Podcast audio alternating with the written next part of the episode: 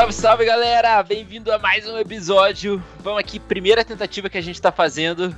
E eu sou o João. E discipulado significa discípulo ao lado? Eu sou o Caio e para mim, discípulo bom é discípulo morto. Eu sou o Batlão e para mim, sem se encontrar na casa de alguém para fazer um livro discipulado, não é só discípulo, não é discipulado. Discipulado é mais. Meu nome é Paulo e para mim o discipulado custa 5 reais, não mais que isso. 5 reais? 5 reais. Caraca. Jogou baixo, hein? Cara, então, o tema do nosso programa de hoje, caso você não tenha percebido, é discipulado.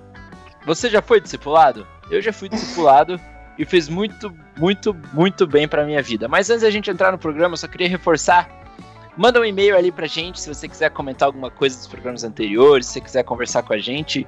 É, o e-mail o Thiagão vai botar aí depois com a vozinha do Google. Manda carta café arroba gmail.com Mas a gente quer muito ouvir de você, ouvir tua opinião, alguma coisa que você não concorde com a gente. A gente já tá indo para 5 horas de conteúdo produzido já, o que é muito legal. A gente tá tentando, sempre que puder, tá gravando para ter coisa nova para mostrar. Mas é isso, galera. Se você ainda não entendeu pela nossa apresentação, o tema do nosso programa de hoje é discipulado. Você já foi discipulado? Cara, eu já fui e fez bastante diferença na minha vida. E pra gente começar a nossa discussão, eu queria perguntar pro Batlão. Batlão, cara, o que, que pra você não é discipulado?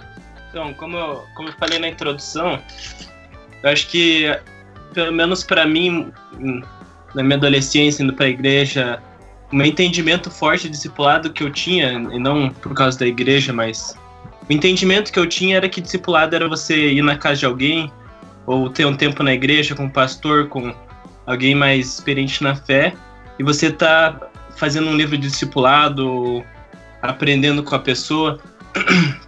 E eu acho que esse é o primeiro paradigma que a gente tem que quebrar um pouco. Que discipulado, quando a gente vai estudar, é muito mais abrangente do que isso e é uma, uma coisa essencial na vida do cristão. E não é só você ter um tempo com alguém para fazer um curso para batismo, que algumas pessoas chamam de discipulado, ou alguma coisa parecida. Embora isso é, reflita numa vida de discipulado, isso em si não é discipulado. Ah, sim. E aí? Quem mais? Alguém? Quem dá mais? O Batlão pegou tudo que eu falei. Cara, é chato, mano. Eu É acho verdade, que que aí tinha- Acho que falar. principalmente não é um curso que você faz nessa igreja pra se batizar.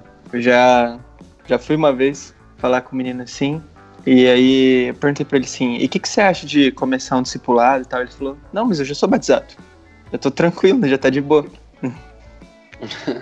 Acho que tem muito esse problema de conceito, né? Dentro Sim, é. do nosso contexto. O que que é discipulado? O que, que não é discipulado? A gente não. É que eu acho que acho que hoje em dia foi ficou um pouco banalizado o conceito de discipulado.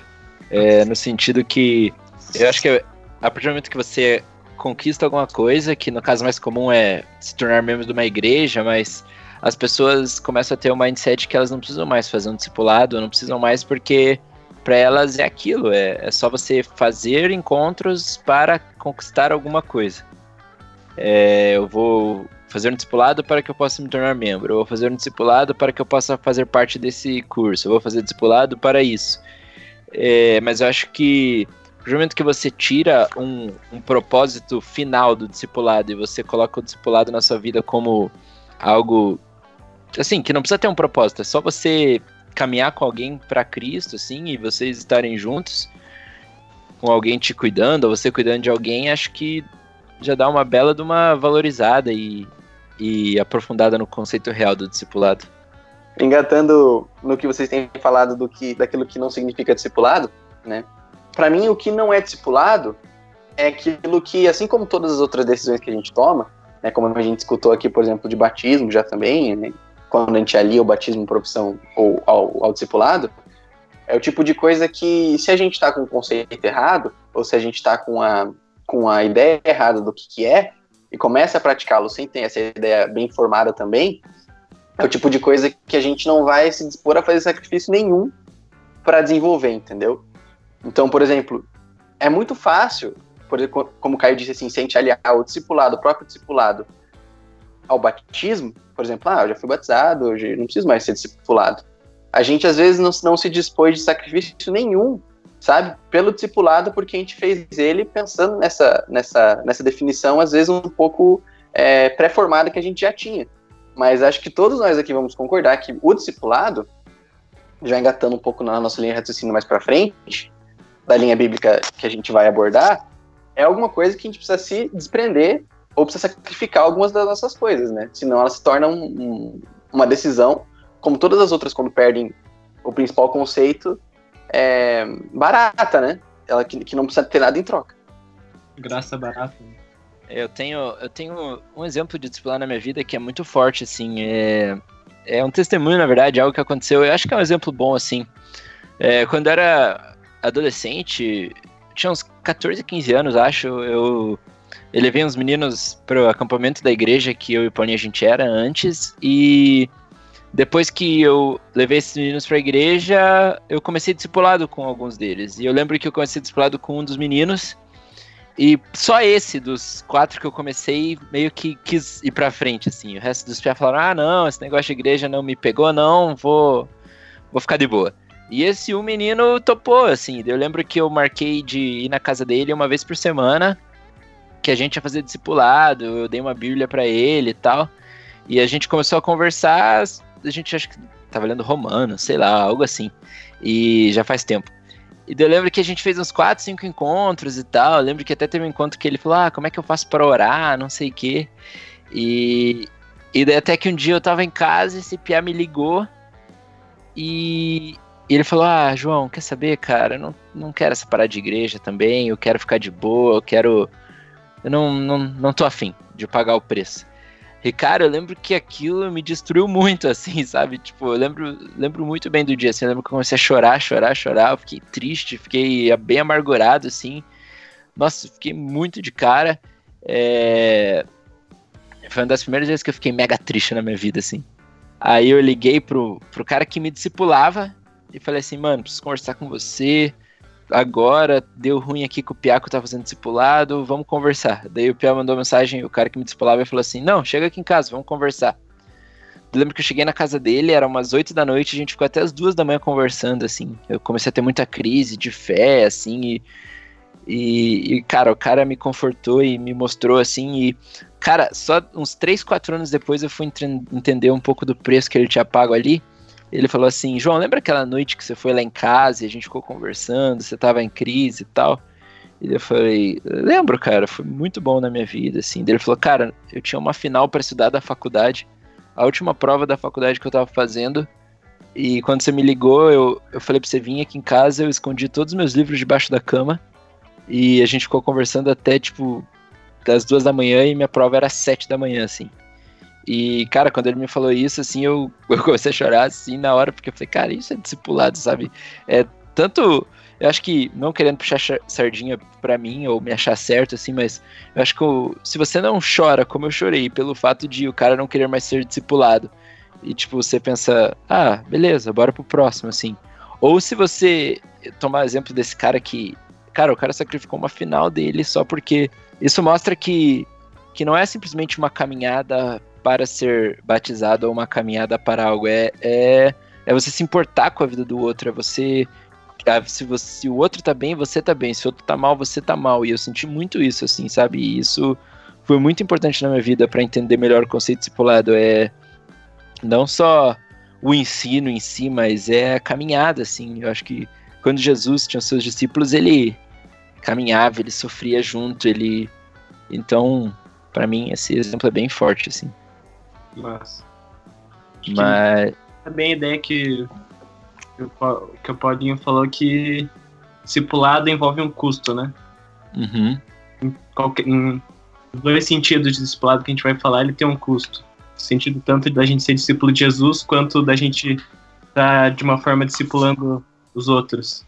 Tem um custo grande com isso. E para o teu discipulador foi deixar de estudar para uma prova importante. Então, muito massa.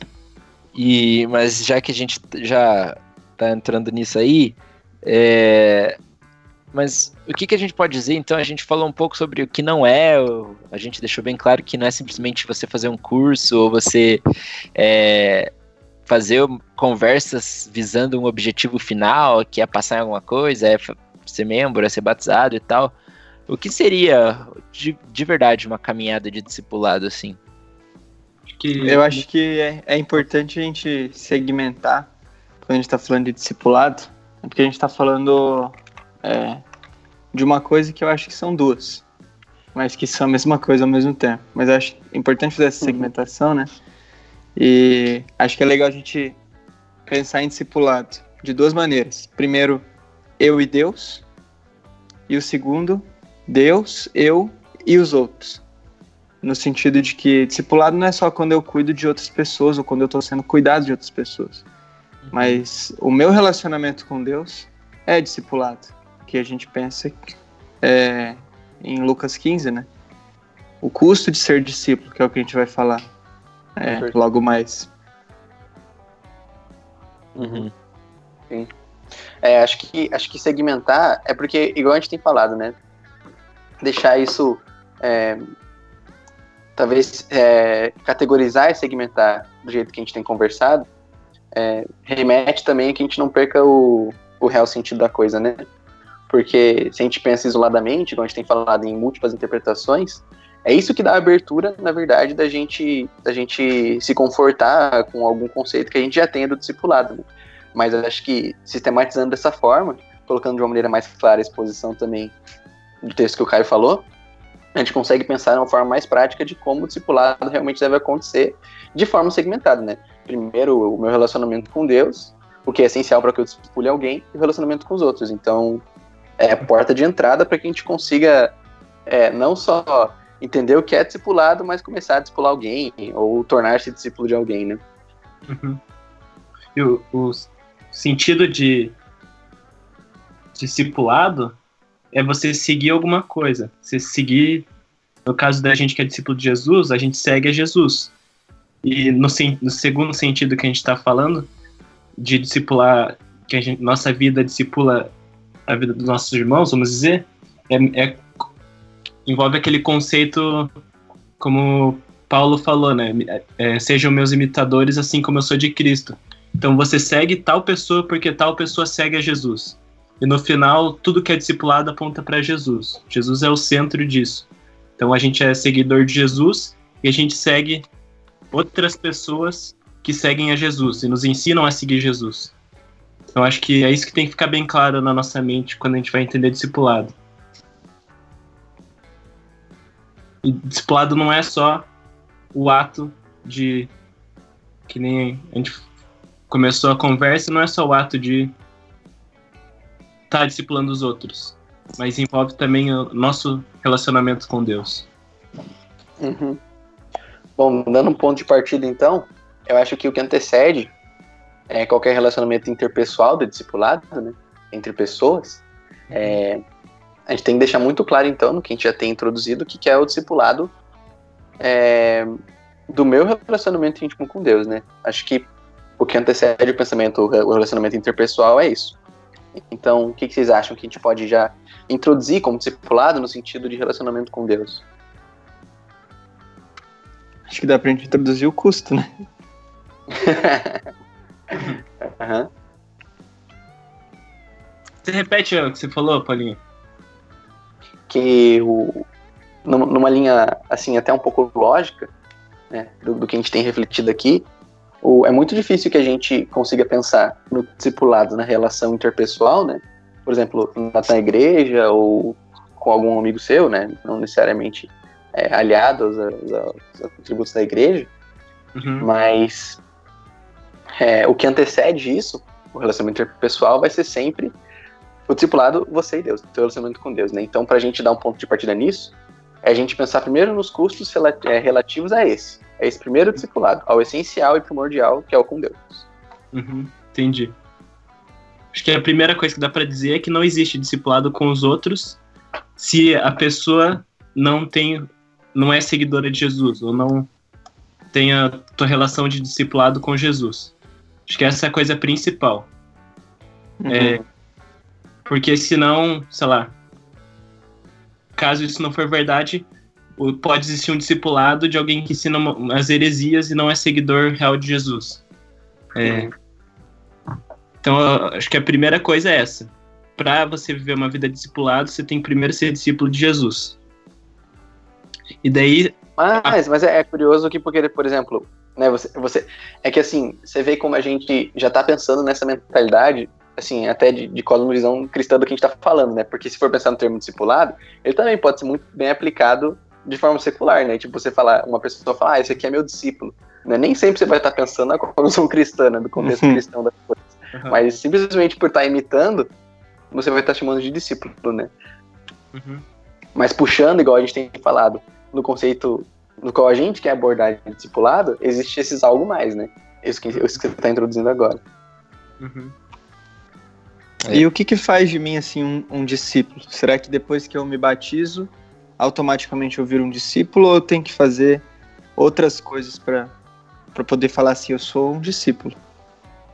discípulo de Jesus? Isso, Acho que é salvação, né? sim. A linha divisória é quando o Espírito Santo entra em, em você. Uhum. Você virou um discípulo de Jesus. Sim. É, eu acho que esse primeiro estágio, né, igual a gente está falando, né, do, do discipulado, acho que, inclusive, esse tipo de decisão é o que é o que institui, é o que constitui, na verdade, o primeiro estágio, o pontapé do discipulado, que é a parte que a gente até estudou juntos uma, uma, um, em algum tempo, é, do amor, né? É que você Uhum. reconhece o tipo de amor necessário para você começar, né? Uhum. que é, que é parte integrante do, do. Não é o que, o que se resume o discipulado, ele também tem outros estágios, mas é a parte inicial, né, o primordial. Você reconhecer esse amor, né, a sua salvação, né, o que o Espírito agora vive em você, e é o pontapé para você passar para para a etapa seguinte de discipulado. Né? Uhum. Mas vamos né, na questão do amor. É, a gente falou do custo do discipulado, né? Uhum. Vamos falar Uhum. Então, é, quais são os o custo do discipulado? Por que, que é importante entender custo, o custo do discipulado? Porque logo depois que você é, confessa Jesus como seu Salvador e ganha sua salvação, por graça e merecido favor, você, a partir daquele momento, tem que ter umas prioridades e umas renúncias, né? Eu acho que o texto excelente para ver isso é Lucas 14, a partir do versículo 25. Se alguém quiser ler aí, pra gente já introduzir o versículo. Você não tá com ele aberto aí, Caio? Tô, tô, tô com ele aberto. Posso ler. Tá. Então, vamos lá. Uma grande multidão ia acompanhando Jesus. Este, voltando-se para ela, disse: Se alguém vem a mim e ama o seu pai, sua mãe, sua mulher, seus filhos, seus irmãos e irmãs, e até sua própria vida mais do que a mim, não pode ser meu discípulo. E aquele que não carrega sua cruz e não me segue, não pode ser meu discípulo. Qual de vocês, se quiser construir uma torre, primeiro não se assenta e calcula o preço, para ver se tem dinheiro suficiente para completá-la? Pois se lançar o alicerce e não for capaz de terminá-la, todos os que virem rirão dele, dizendo: Este homem começou a construir e não foi capaz de terminar. Ou qual é o rei que, pretendendo sair à guerra contra outro rei, primeiro não se assenta e pensa se com 10 mil homens é capaz de enfrentar aquele que vem contra ele com 20 mil? Se não for capaz, enviará uma delegação enquanto o outro, o outro ainda está longe e pedirá um acordo de paz. Da mesma forma, qualquer de vocês que não renunciar a tudo o que possui não pode ser meu discípulo. O sal é bom, mas se ele perder o sabor, como restaurá-lo? Não serve nem para o solo, nem para adubo, é jogado fora. Aquele que tem ouvidos, ouça. O que a gente aprende desse texto? Eu acho que. Eu acho- Pode falar. Não, vai lá. É, a primeira coisa que a gente tem que entender, que é o principal nessa questão de custo, é que você discípulo não é uma coisa que não muda nada na tua vida, não é uma coisa que que nem o texto fala. Tem um, existe um custo baseado nisso. Você tem que sacrificar coisas é, para ser um discípulo de Jesus. E esse que é o ponto que a gente quer chegar. Para você ser um discípulo de Jesus, vai ter uma necessariamente ter uma mudança na tua vida. Vai ter coisas que você vai ter que mudar, vai ter coisas que, que vai trazer dificuldade. E a gente, eu, Paulinho, Caio, mais uma galera, a gente estudou o, o livro Custo do Discipulado, né? Nesse livro ele, tá, ele traz três custos para você seguir Jesus, é, baseados nesse Lucas 14. É, você tá com eles aí, Paulinho? Sim. São os três tipos de, é, de demandas, digamos assim, né? Que, o, que Jesus, falando falando para a multidão, ele, ele distribui, né? Que é um tipo de amor, igual a gente comentou, um tipo de sofrimento e um tipo de desapego. Três custos, né? Isso. Fala um pouco, por favor, de cada um. Consegue expandir um pouco? Uhum. Assim, o, o amor, quando ele coloca de primeira, é igual a gente tem falado na verdade que a primeira demanda do, do, do discipulado, ou para você iniciar um discipulado, aqui a gente está falando, relembrando, é, do teu discipulado ou o relacionamento que você mantém de discipulado com Deus, para com Deus, né? Sem a relação interpessoal do negócio ainda falando, é que a primeira coisa é que você tem que entender o real tipo de amor. Ou você tem que entender que existindo um tipo correto de amor, é possível que você ame de maneira errada, né? E compreendendo esse amor, essa iniciativa de amor que você tem para com Deus ou que Deus para com você teve, é a maneira como você vai vai engatar no teu caminhar de discipulado, entende? Você sabendo diferenciar, né, o amor, o primeiro amor que Cristo teve por você, vai ser o incentivo, vai ser tudo que você tem de de, de pontapé para começar a uma caminhada em temor a esse amor, em necessidade desse amor, entende? E ele continua falando do sofrimento e do desapego. E basicamente, naquilo que o Caio já comentou pra gente, é o que se resume essas duas próximas etapas, né? Primeiro, o sofrimento, é, é, como o próprio, o próprio, próprio texto diz também, que vai existir uma renúncia vai existir uma, um, um, vai existir uma renúncia de muito daquilo que a gente era acostumado. Né? Vai existir uma renúncia daquilo que nos, que nos antes fazia algum tipo de bem, antes que era algum, de alguma forma cômodo, e que agora não é mais. Né? É, começa as renúncias e começam os desapegos daquilo que no discipulado eles, estão, eles são essencialmente necessários. É basicamente isso. Eu acho que isso é aquela velha história que a partir do momento que você é, tá com Jesus, assim, isso implica algumas coisas na sua vida. É, você carrega algumas coisas. É, eu queria fazer uma pergunta aqui para vocês. É, vocês acham que é possível ser salvo e, e ter um relacionamento com Jesus sem ter essa relação de discípulo? Tipo, eu consigo simplesmente ser salvo só e viver com isso e sem me preocupar em ser discípulo dele? Acho que a implicação de você. A implicação lógica de você ser salvo é você ser discípulo. Uhum. Talvez como se fossem sinônimos, de certa forma. A partir do momento que você é salvo, você se torna um discípulo. Seria isso? Acho que sim. Mas por que então tem muita gente que, que quando se converte assim, aí sem querer julgar se é verdadeira ou falsa a conversão das hum. pessoas, mas é, é, o que parece, né? A pessoa não, não, não tá disposta a abrir mão de tudo isso, não tá disposta a pagar esse preço, não tá disposto a, a, a dar esse shift de mentalidade assim. É, uhum. Tem muitas pessoas que simplesmente ouvem a palavra de Jesus, acham bonito e, e falam: Ah, Jesus é meu salvador agora, e é isso aí. Uhum. É. é exatamente esse tipo de. Na verdade, é a consciência desse tipo de, de decisão que torna o amor o pontapé do discipulado.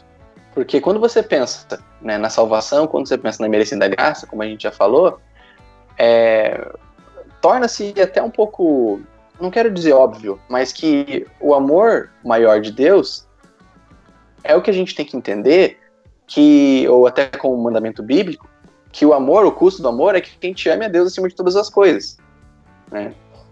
E então, resumindo o que você tem falado, assim, o que às vezes as pessoas pensam de, ah, bom, eu aceitei Cristo Jesus como Senhor Salvador e agora é, essa é a decisão principal, meu caminhar vai continuar assim, e se precisar de mudar eu mudo, se não precisar mudar eu não mudo, sabe? Mas o custo no amor é exatamente esse, que tendo à vista essas decisões, tendo à vista esse, essa misericórdia e graça de Deus, você agora não vai negociar mais as coisas. Você vai, o custo discipular é exatamente esse, que você vai amar a Deus acima de todas as coisas. É, não é, não é tão fácil abordar essa questão, né? Mas tem surgido cada vez mais no meio cristão a pergunta: é possível perder a sua salvação? Tenho visto por, por vários lugares e algumas pessoas já perguntaram para mim. E isso é uma evidência, assim, clara de que talvez as pessoas não tiveram uma conversão verdadeira, né? de, de evidentemente entender que isso significa renúncia, né? de entender que isso significa amar a Cristo mais que todas as coisas. Sei que a gente está pisando em ovos aqui, mas esse texto é, é um grande divisor assim para você pensar na sua própria conversão. É, eu acho que o que ficou definido então é que é, você se converter significa muito mais do que simplesmente você achar bonita a mensagem do evangelho e querer isso para sua vida. Eu acho que a decisão é você, a partir do momento que você se converteu, você se tornar um discípulo. E aí que vem todo o preço agregado, né? É, uma uhum. coisa que eu acho legal de pensar também é que, por exemplo, quando você é considerado discípulo, você sempre é associado a alguém. É, então, por exemplo, é, se uma pessoa é discípula de alguém, esse alguém que discipulou essa pessoa vai ser trazido à tona toda vez que você fala de, um, de alguém que é discípulo. É, sei lá, um discípulo de um grande mestre. Cara, é o mérito do grande mestre de ter treinado esse cara, por isso que ele chegou onde ele tá. E, e acho que é um dos preços também de a gente se tornar discípulo de Jesus é que a gente agora é associado a Jesus quando as pessoas olham pra gente, quando a gente tem os nossos relacionamentos. Então, a gente se tornar discípulo de Jesus implica a gente também estar tá preocupado com o que a imagem a gente está passando de Jesus. Porque se a gente é discípulo dele, o que a gente passar vai ser como as pessoas, vai ser o que as pessoas vão perceber de Jesus através da nossa vida. Porque a gente é discípulo dele. Então isso significaria então isso significa muito, muito, é tipo, é até meio assustadora a responsabilidade de você pensar nisso, porque se eu sou um discípulo de Jesus, as pessoas têm que me olhar e ver tudo que Jesus tem ensinado na minha vida. As pessoas têm que me olhar e ver o amor, têm que olhar e ver todos esses preços aí que você falou, uh, talvez até renúncia de coisas que eu gosto muito, mas que não estão preocupadas com a santidade de, de Jesus e de Deus. Então eu vou ter que abrir mão disso, que talvez eu goste, para que eu me torne um discípulo justo. Justo, tem tudo a ver, eu acho, com o, com quando ele fala aqui do construtor que não calcula o custo de construir a torre, né? Ele fala, é, qual de vocês quiser construir uma torre primeiro não se assenta e calcula o preço para ver se tem dinheiro suficiente para completá-la. E colocando essa passagem bem do lado da nossa da passagem de ser discípulo, né?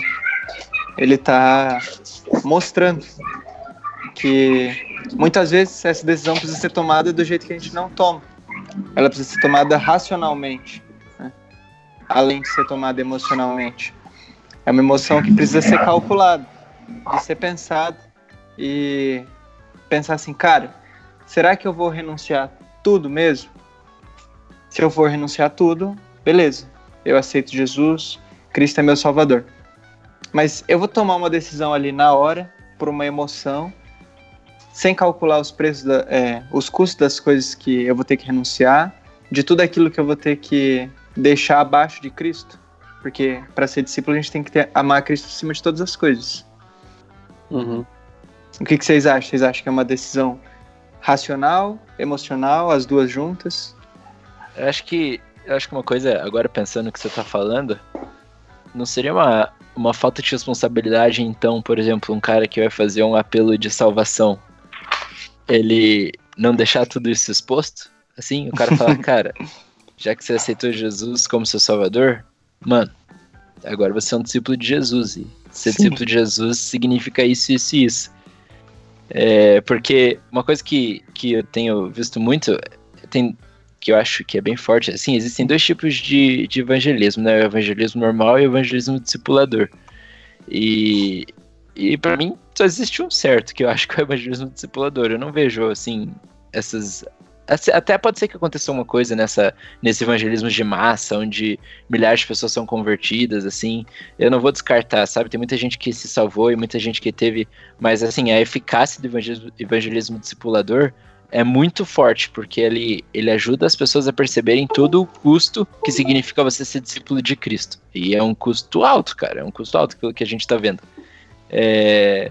O que, que você acha, então, de, disso que eu falei? Tipo, teria que fazer parte do processo de, de, evangelismo, assim, vou evangelizar alguém, eu deixar claro para a pessoa tudo que isso significa? É, essa foi uma das maiores é, entendimentos que a gente teve quando a gente estudou esse livro, que a gente não pode simplesmente falar do evangelho sem falar do custo de você seguir a Jesus. Então, acho que é muito isso que você falou. Cara, se você não falar que essa decisão tem que mudar na sua vida, tem que trazer implicações de mudança na sua vida, e tem custos. Então, qualquer um pode. Qualquer pessoa pode aceitar sem saber o que ela está aceitando. Não sei se faz sentido. Eu acho que é até um custo que não precisa necessariamente a gente gostar de pagar, né? Sim. Mas é o preço. Uhum. É Mas eu acho que o, nisso que o Caio falou, eu acho que é extremamente importante, na verdade, que seja a decisão é, tomada de forma racional, né? Porque, até juntando um pouco o que você falou, Ju, uns minutos atrás, João, né? Já explicou, chama ele de Ju. Mas, é, se você for olhar, assim, na referência que você fez, né? Até de filósofos, estudiosos, assim, é, quando você pensa neles, todos eles eles têm um, um, uma linha de raciocínio, mas os seus discípulos, né, as pessoas que vieram ou que foram ensinados deles, eles expandiram esse conhecimento, né? Uhum. Assim, se você, você, só você vê né, na, na, linha histórica de tudo mais, o próprio filósofo, né, ele seguia a linha de raciocínio, mas muitas vezes, no futuro inclusive, ele acabava entrando em algum tipo de conflito com as ideias né, do seu antecessor ou uhum. da, da, de quem ele foi discípulo, do seu mestre de alguma forma, né? Uhum. Então, a palavra exposta, a palavra tomada, a decisão tomada de forma racional, igual o Caio tem falado, ela favorece, acho que de forma positiva e que é essencial no que a gente fala de discipulado cristão, de que é, dessas coisas não dá para fugir, entendeu? É, uhum. Vai existir renúncia, vai existir sofrimento, vai existir, você vai, vão existir coisas que agora você vai é, negociar, pelo amor a Deus que é maior que todas as outras coisas, entendeu? Uhum. Então, sem que você é, seja racional nas suas decisões, você acaba relativizando esse discipulado, sabe? Um discipulado que não exige sofrimento, não exige, não exige, não exige renúncia. Então, às vezes a pessoa pode passar. É, é por isso, inclusive, nesse contexto que a gente tem falado, discipulado meu com Deus, para que você nunca seja é, autêntico né, nas suas ideias daquilo que você tirou do seu primeiro discipulado. Né? Por exemplo, o meu relacionamento com Deus ele tem que ser tão, tão bem estruturado ao ponto de eu discipular alguém que vai evitar que eu seja autêntico em discipular alguém que, passando de mim, tem ideias diferentes das minhas. Eu acho que esse é o maior contraste, é o maior contraponto do que existe, do que a gente tem falado do discipulado cristão, e você chamar comumente alguém de discípulo. Porque você não limita a pessoa que você discipula que pense em muitas outras coisas, ou que expanda essas suas ideias. Mas uma coisa muito perigosa no que a gente tem falado, que o Caio introduziu, é que haja essa criatividade, entendeu? De você pode é, evangelizar, discipular da forma como você bem entende, e que não exige essas coisas que são praticamente pré-requisitos do discipulado, que é a mudança de vida, renúncia e sofrimento. E são coisas que você vai encarar de uma maneira ou de outra, né? Uhum. É, eu acho que isso é muito legal da gente falar, porque até, sei lá, faz as pessoas, a gente mesmo refletir é, nosso relacionamento com Cristo, assim, sabe? Será que a gente está vivendo um relacionamento discipular com Cristo mesmo? Será que Jesus é o nosso mestre ou a gente só fala e tem o, o estandarte de cristão, mas tudo que a gente demonstra e tudo que a gente faz e o preço que a gente quer pagar é é muito baixo, assim. A gente acaba sendo mais um aluno do que um discípulo, assim.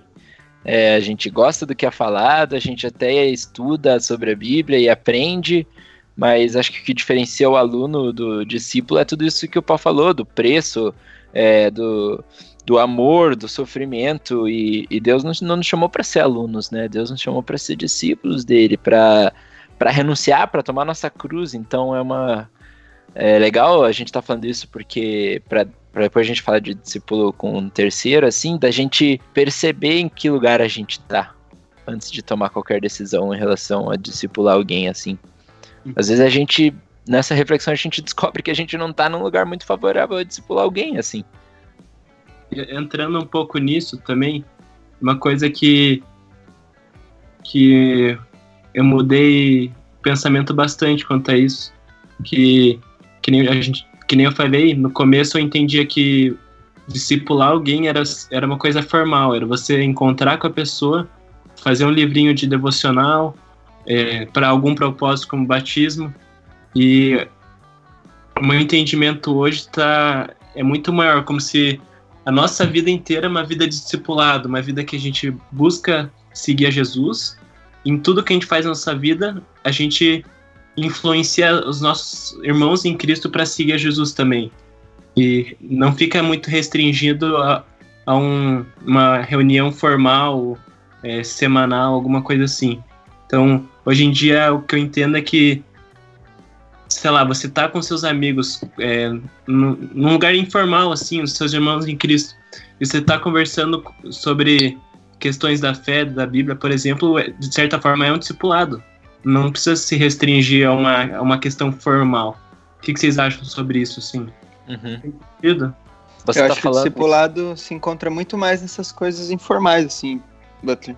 No caso do que o Ju falou, de que ele é, tinha tava triste com uma situação, foi para casa do cara, conversou das 8 às 2 da manhã e sendo que o cara tinha uma prova no outro dia. Eu acho que isso é muito mais discipulado do que do que talvez sentar e conversar sobre a Bíblia. Porque isso é um grande reflexo, cara, do amor de Cristo. Isso é um grande reflexo do sacrifício que foi feito pô, às vezes, às vezes conversar das 8 às 2 da manhã é muito massa, mas às vezes é muito chato. Se a uhum. conversa não for não for do jeito que você tá querendo ali, pode ser muito chato. For mais um consolo do que uma conversa, pode ser desgastante. Eu acho que a você... gente vive. Não, pode terminar esse seu raciocínio. Você trocar uma prova que você precise bem, a última prova da faculdade que o Ju falou. Uhum.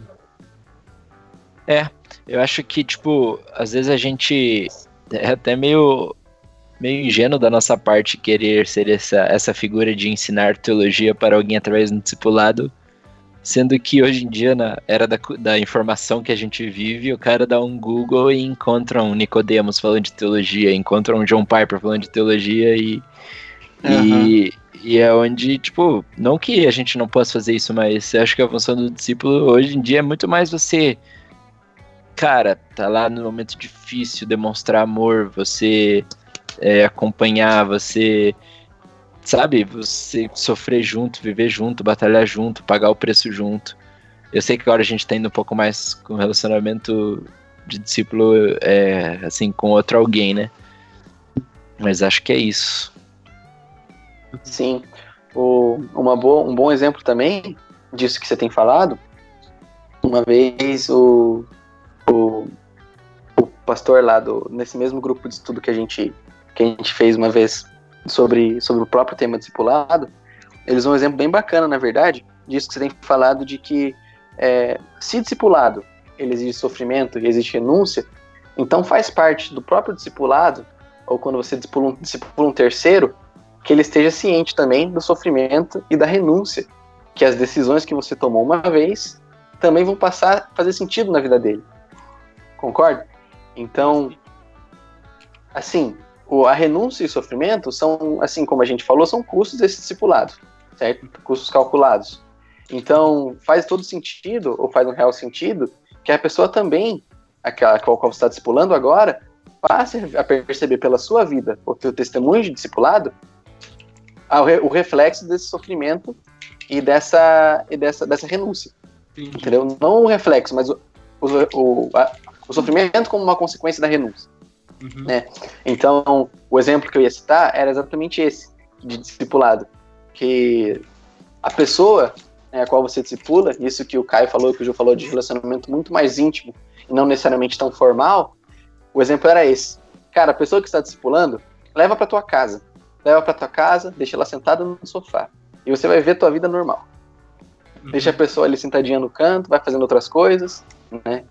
Tem teu relacionamento com a tua família, se você já tem uma família, ou com os teus pais, se você mora com os seus pais. E os desentendimentos, sabe? Tantos momentos bons quanto momentos bons, quanto momentos bons, momentos ruins, né? Momentos de sofrimento e momentos de alegria, né? Vão, vão, vai, vai começar a ponderar o discipulado que você está tendo com ele, dependendo da resposta que você vai dar a essas situações.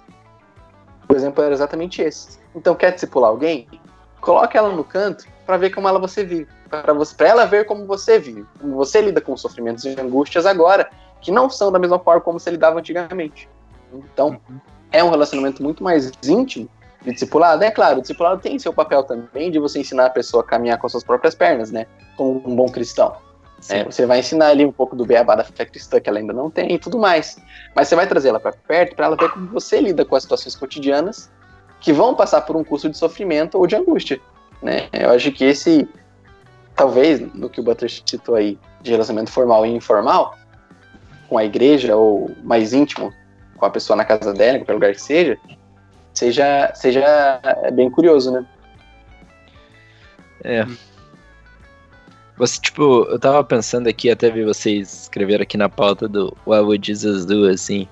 É, mas, assim, uh, a gente nessa situação de, de discípulo, assim, de Cristo, significando representante de Cristo, um, é, alguém que, que carrega esse, essa bandeira, assim, é, de ser um discípulo de Jesus.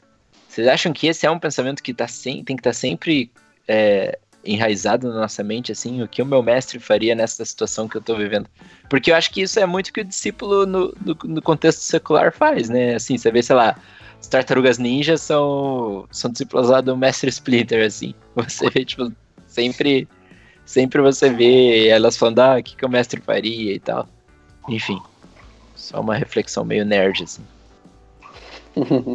é, eu, acho, eu acho bem importante fazer essa pergunta, né? O que Jesus faria, porque tem situações em que dá para você saber exatamente o que Jesus faria. Você lê a Bíblia, abre lá, e aí você vê, pô, nessa situação, Jesus faria isso. Uhum. Mas tem inúmeras situações que a gente vive no nosso dia a dia que, cara, não dá para saber o que Jesus faria. A gente não tem como saber. Uhum. Primeiro porque Jesus era um gênio, ele lidava muito bem com as situações dele e achar que você vai conseguir fazer exatamente o que Jesus faria é um pouco vaidoso da sua parte. Legal. Mas a, é... a Bíblia. Foi mal, tava falando ainda? Não, pode mandar. Pela, a Bíblia não ensina é, como a gente lida com cada situação especificamente. O que, que eu vou fazer hoje, é, o que, que eu vou comer no almoço. Mas ela traz princípios que nos guiam para fazer a decisão mais correta, vamos dizer assim, né? É, fugir um pouco imitar Jesus para fazer o que a Bíblia diz, mas. Sim. É, eu acho que a gente agora já tá. Não sei se alguém mais quer falar alguma coisa sobre é, o relacionamento discipular com Cristo, assim, essa primeira parte discipulada, não sei se ficou alguma coisa em aberto, mas acho que a gente já está encaminhando bem a nossa conversa para um discipulado aqui mais terreno e pessoal, assim, né? Sim. Não sei, alguém, alguém quer falar alguma coisa mais sobre esse primeiro ponto, assim, de discussão? Eu queria falar que esse exemplo que o Paulinho deu de abrir a sua vida para outra pessoa é muito massa, porque se você for um bom exemplo para as outras pessoas, você for um exemplo cristão, talvez ela não possa olhar para Cristo, mas ela possa olhar para você, no que você faria naquela situação. E é por isso que Paulo fala, por mais que isso pareça um pouco polêmico, ele fala em 1 Coríntios 11, sejam imitadores de mim, como Mas eu é sou de uma- Cristo. Isso é uma responsabilidade muito grande, né? Exatamente. Sim, se você for. Porque. Se às vezes é difícil pra pessoa olhar pra Cristo e você fala pra olhar pra você, cara, isso significa que você tem que ser o mais parecido com o Cristo possível. Sim. É, então acho que você nunca pode falar essa frase se você não tiver certeza absoluta que, cara, eu vou ser o máximo possível. É muito.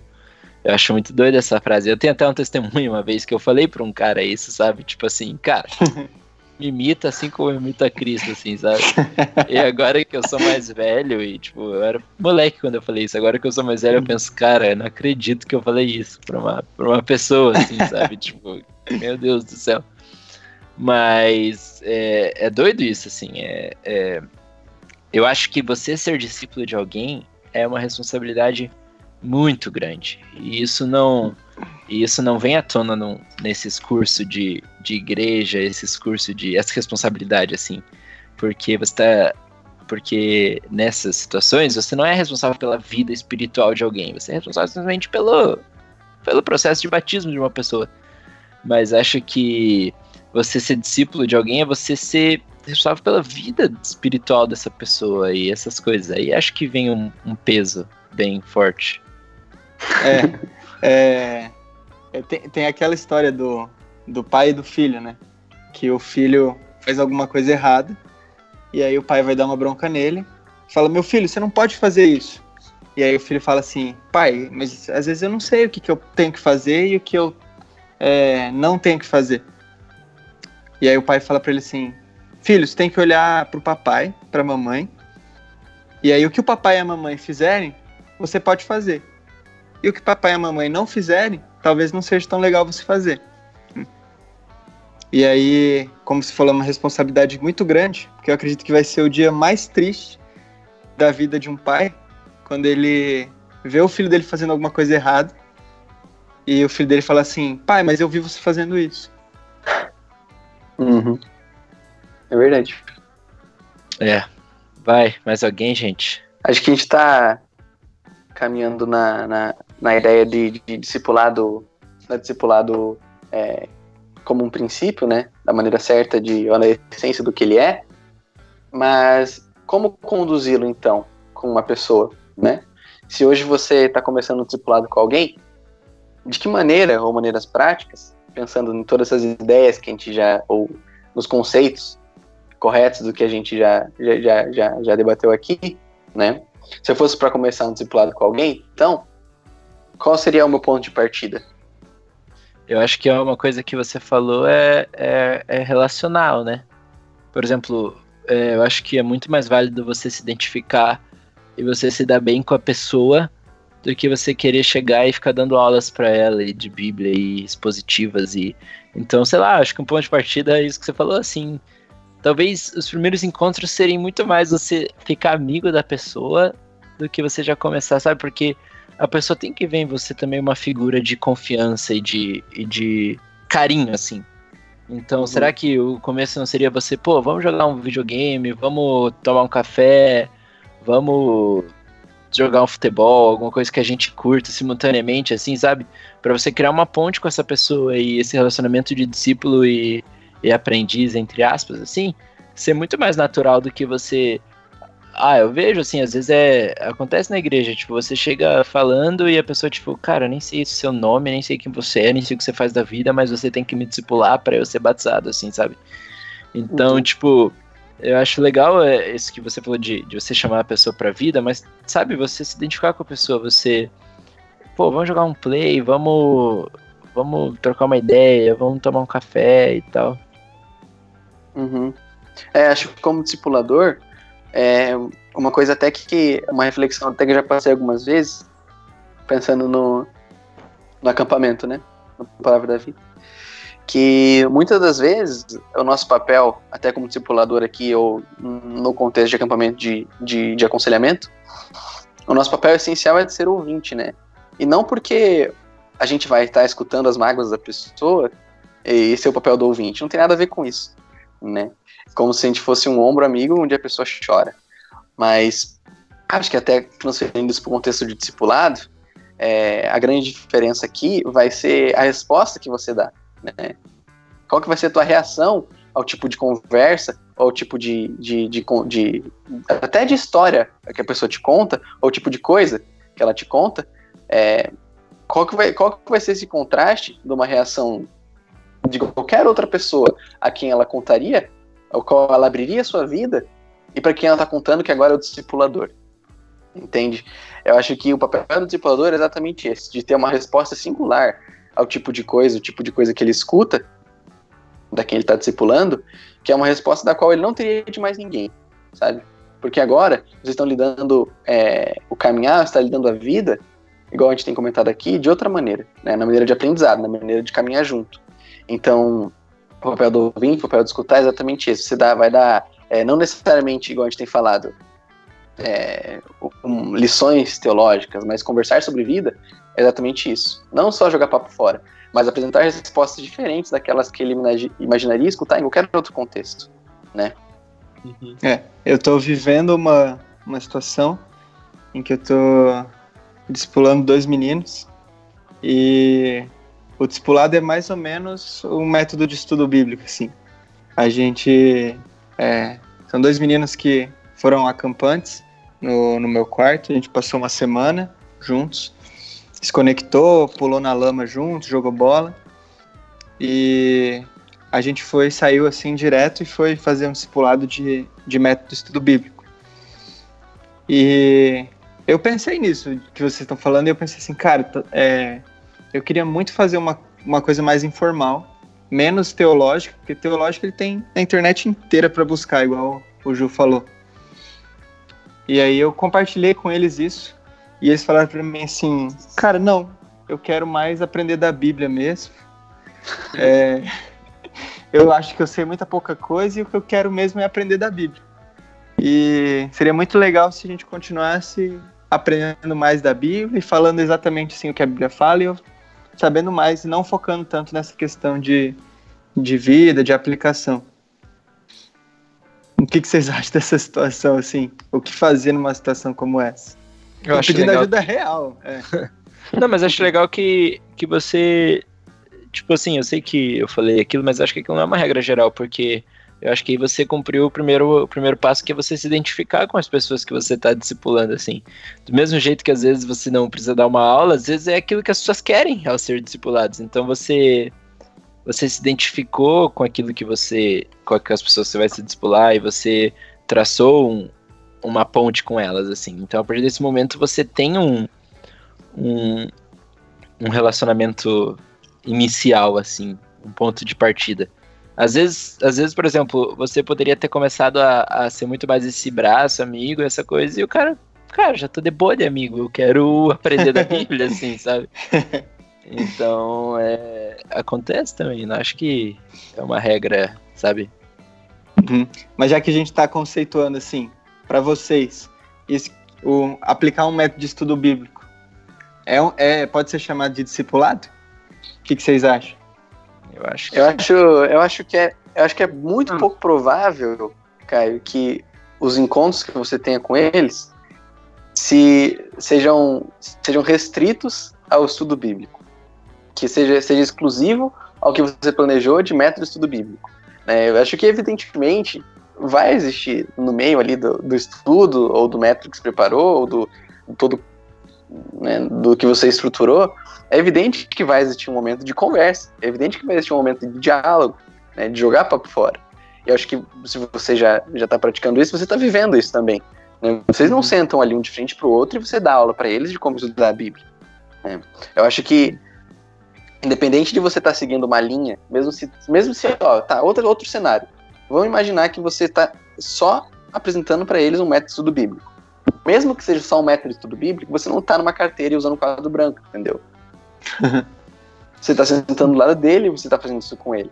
Né? Então, supondo que isso seja só um momento que vocês têm, já seria mais um contato é, íntimo, né, que a gente pode chamar de discipulado, do que, como a gente até fez o contraste com uma aula, com uma sala de aula, no que não se resume o discipulado.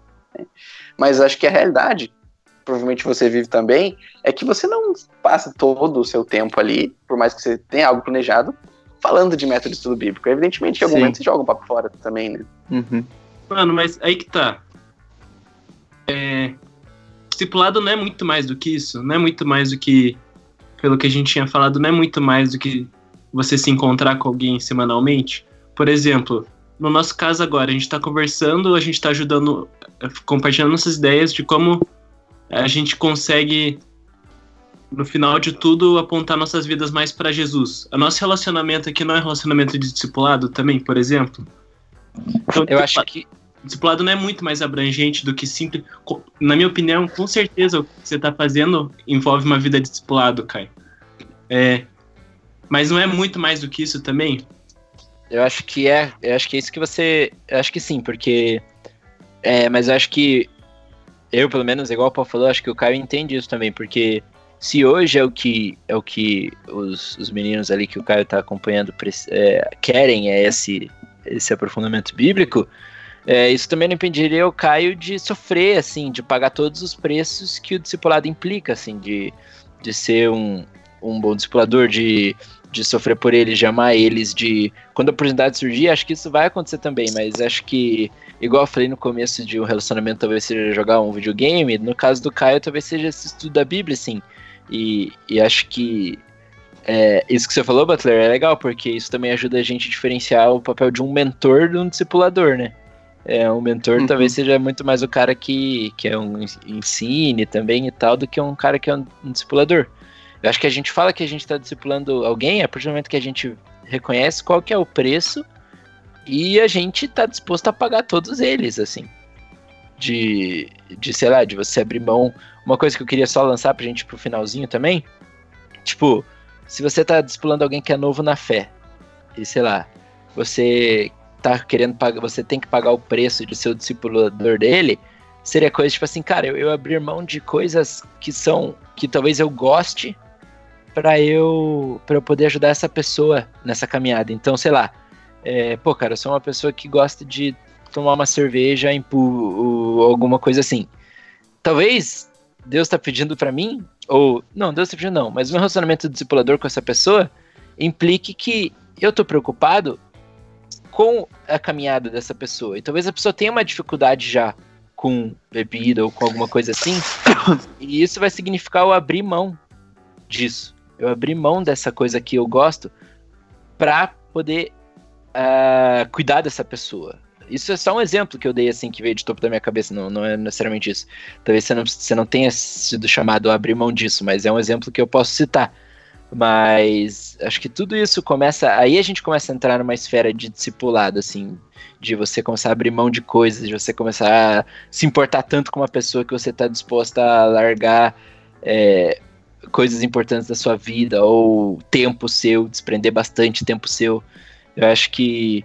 E, e isso não, não impede de viver relacionamento de mentoria também, como o Caio tá vivendo, assim. Mas se, se o Caio não tivesse tempo para isso, não estivesse disposto a tudo isso, acho que seria muito mais justo chamar ele de mentor do que discipulador, assim. Não sei se deu para entender meu raciocínio. Acho que sim. Faz bastante sentido, na verdade. Até o, o que a gente tem. O que a gente tem feito os encontros periódicos também no grupo é, do, do Palavra Vida também, a gente não tem feito o, um encontro formal daquilo que, daquilo que se encaixa num padrão do, do chamado discipulado, numa, numa consciência pré-formada assim, sabe? Mas é o momento, eu acredito que também compartilhem dessa ideia comigo, que nas divagações e na conversa, a gente está expondo opiniões nossas, assim, entendeu? Então, por mais que não seja o discipulado em si, naquilo que a gente encontra como quadradinho, né? É, acaba sendo um pouco do vida na vida, assim, sabe? Porque é, é discutindo, inclusive, assuntos é, teológicos que a gente vai cada vez estar tá, é, inserindo mais assunto da nossa vida no que a gente chama de contexto geral do cristianismo, né? Na cosmovisão inteira, assim. Porque conversando sobre teologia, conversando sobre assuntos teológicos, divagando sobre isso, a gente vai inserindo inconscientemente assuntos da nossa vida prática uhum. também. E eu, vai ficando cada vez mais vida na vida. Então, por exemplo, então, é, cara, às vezes estudando na Bíblia, entendeu? Método de estudo bíblico. Você vai expor, em algum momento, o texto bíblico para aquela pessoa. Né? E você vai inserindo cada vez mais coisas da tua vida pessoal também no contexto bíblico. Então, querendo ou não, de uma forma indireta, você está participando da vida da pessoa e ela está participando da sua. Né? Igual, acho que o Butler comentou Sim. no momento, você apresentando para ela a Bíblia, se apresentando um conceito, um conjunto, né? um conjunto de uma obra inteira do que compõe, é, não uma tomada de decisão específica, mas o que vai te direcionar no sentido geral, também é você está fazendo parte da vida da pessoa. Eu acho que isso, isso é cumprido é, da estratégia que você quiser, entendeu? Agora, é, o principal daquilo que a gente trouxe como conceito é os custos necessários para desempenhá-lo, né? De sofrimento, renúncia e amor, né? Que não é amor próprio, é o amor a Deus acima de todas as coisas, o custo bem calculado do que você vai ter que abrir mão e renúncia daquilo que você é mais apegado. Agora, o método, o jeito que você vai introduzir a sua vida na vida da pessoa e a vida da pessoa na sua, cara, é o jeito que você vai conduzir a conversa, sabe? Massa. Alguém mais tem algo a declarar? É... A gente já tá bem avançado no tempo, assim. É... Só, só vamos atacar um tema aqui rapidinho, só pra gente acabar, e... mas bem rápido mesmo, porque eu acho, acho interessante a gente falar. É... Eu não sei quem escreveu até na pauta, mas vamos falar sobre tem como viver um discipulado fora da igreja? E aí? Butlão?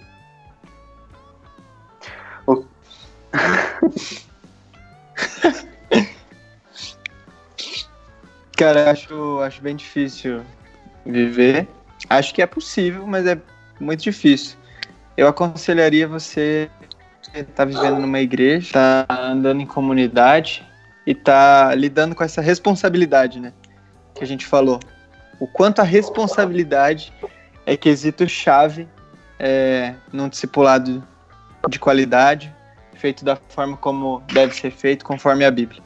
Então, talvez fazer isso fora de uma igreja seja é, seja lidar, atacar esse problema de forma irresponsável. Uhum. Mais alguém? Eu acho que É. não, não existe, não existe discipulado sem comunhão com os irmãos. Esse que é o ponto. Ninguém consegue viver uma vida cristã sozinho. Então, nesse sentido, não existe você ser um discípulo de Jesus sem estar em comunhão com os outros, sem ter uma igreja que você frequente ou, enfim. Acho que esse que é o ponto principal. Massa. Uhum. É, é, muito, é muito difícil que você consiga ter, é, igual a gente tem discutido aqui, que é muito difícil que você consiga trazer à tona né, esse real sentido do discipulado, de intimidade de vida, sem que você esteja fora do contexto, do próprio contexto do que a gente mais chama é, de, de corpo de Cristo, que é dentro da igreja. Né? É muito difícil que você consiga trazer para o real sentido do discipulado, né, de intimidade, quando você não está inserido no, no, principal contexto de vida em comunhão, que é de comunidade na tua igreja, né? Então, é, não é nem um facilitador, né, que você tem esse comparativo de, de comunhão com a igreja. Na verdade, é, como o Butler falou, é essencial da vida cristã. Compartilho da ideia também. Legal. Massa, gente. É, caminhando para o final aqui, vamos recomendar obras literárias para as pessoas se aprofundarem e aprenderem um pouco mais. Pau, diga lá. Show. É, nisso que acho que para falar dos livros, vale a pena a gente trazer à tona o que a gente falou um pouco no começo, quando a gente diferenciou o discipulado de relacionamento interpessoal e o relacionamento que você tem seu Deus e com as pessoas, né? Então, falando de, de relacionamento com Deus, é, o livro que eu queria falar é do Bonhoeffer, muitos conhecem, Discipulado, o título. Ele é um, é um livro que vai abordar bastante do, do espiritual, né? Não necessariamente aqui falando do, do discipulado ou da maneira correta na qual você vai conduzir o discipulado com alguém, mas que vai ser bem edificante para a tua vida de discipulado com Deus. Massa. Batlão? É, o meu livro é o livro que a gente baseou muito do que a gente falou na questão do uso do discipulado, que se seguir a Jesus e você é, discipular os outros tem um custo bem grande, desse assunto principal é o livro do Jonas Madureira, O Custo do Discipulado. É, vale muito a pena ler, ele é curtinho, então é um livro que impacta bastante, assim. Então, fica esse, essa dica aí para vocês. O Custo do Discipulado, do Jonas Madureira. Caioba. Show. Eu queria indicar esse mesmo do Butler.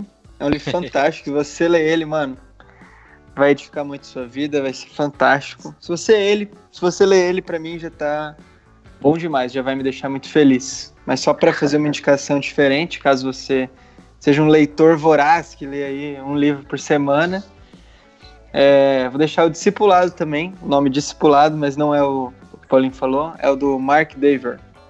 É... Acho que é um livro massa também. Pensando no discipulado, eu, Deus e os outros. Massa, gente. Eu acho que eu não tenho nenhum para falar além desses daí. Mas esses aí já vão ser bênção na vida de muita gente. É isso, galera. Ficamos por aqui. Foi muito massa hoje. É, obrigado a todos os envolvidos e até semana que vem, galera. Falou! Um Ou, na verdade, abraço. nós. Eu nem Falou. sei se vai ser semana que vem, mas até a próxima. Falou, gente.